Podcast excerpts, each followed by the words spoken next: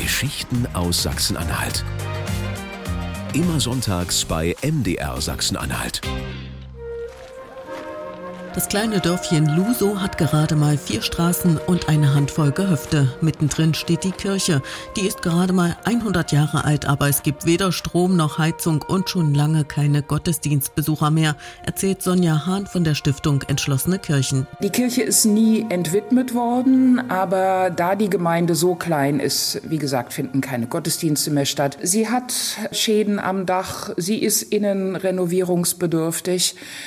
Was macht man mit so einer Kirche, wenn sich keiner mehr kümmert? Und unser damaliger Pfarrer hat gesagt, entweder ich schließe ab und schmeiß den Schlüssel weg oder ich schließe auf und schmeiß den Schlüssel weg. Wofür hat er sich entschieden? Na, die Dorfkirche in Luso steht seit mehr als 20 Jahren offen, ist nie abgeschlossen. Jeder kann rein, zu jeder Tageszeit. Eine offene, aber eine vergessene Kirche. Doch wie kann man sie nutzen? Und unser damaliger Pfarrer Thomas Mayer hatte halt auch das Problem, in ganz vielen Pfarrhäusern und anderen Kirchen liegen Gesangbücher und Bibeln, die keiner mehr braucht. Aber es wäre pietätlos, die in die blaue Tonne zu schmeißen. Da kam er auf die Idee, hier in dieser nicht genutzten Kirche die Bücher zu sammeln. Einfach hier auszulegen, nicht wie in einer Bibliothek, sondern sie einfach zu präsentieren.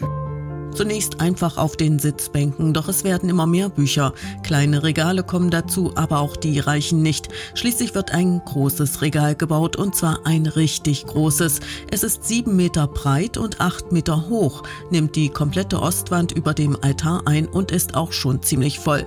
An die oberen Etagen kommt man nur mit einer sehr hohen Leiter. Also man sieht hier manchmal so einen ganz alten Einband, Tue Recht, fürchte Gott, scheue niemand. Na, das ist ein mutiger Spruch.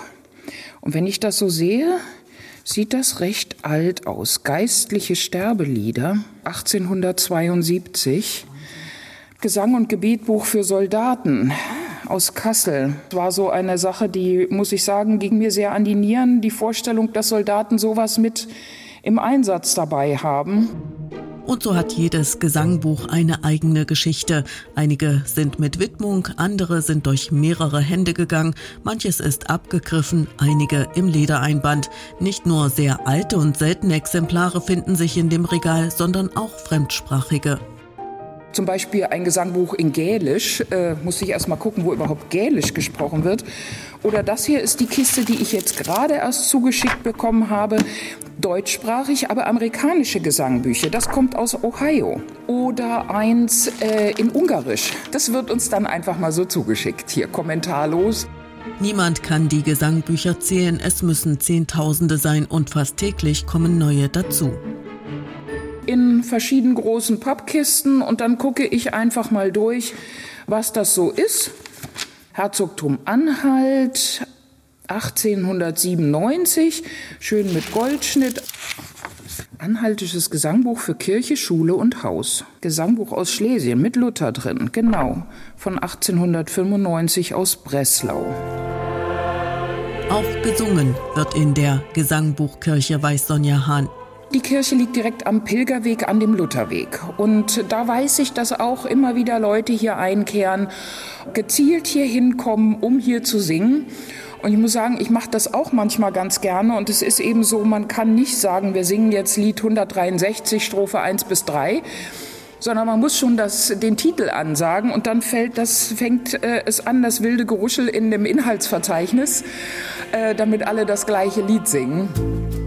Die Kirche hat eine schöne Akustik und auch die Orgel auf der Empore ist funktionstüchtig. Wer will, kann dort einfach spielen, singen, allein oder in der Gruppe, sich ein Buch von einer der Kirchenbänke oder aus dem Regal nehmen, denn die Kirche steht offen. Immer, nicht nur zur Weihnachtszeit. Gesangbuchsammlungen gibt es sicher viele. Eine offene Gesangbuchkirche nur einmal im kleinen Dörfchen Luso bei Zerbst. Geschichten aus Sachsen-Anhalt. Immer sonntags bei MDR Sachsen-Anhalt. Und jederzeit in der kostenlosen ARD Audiothek-App.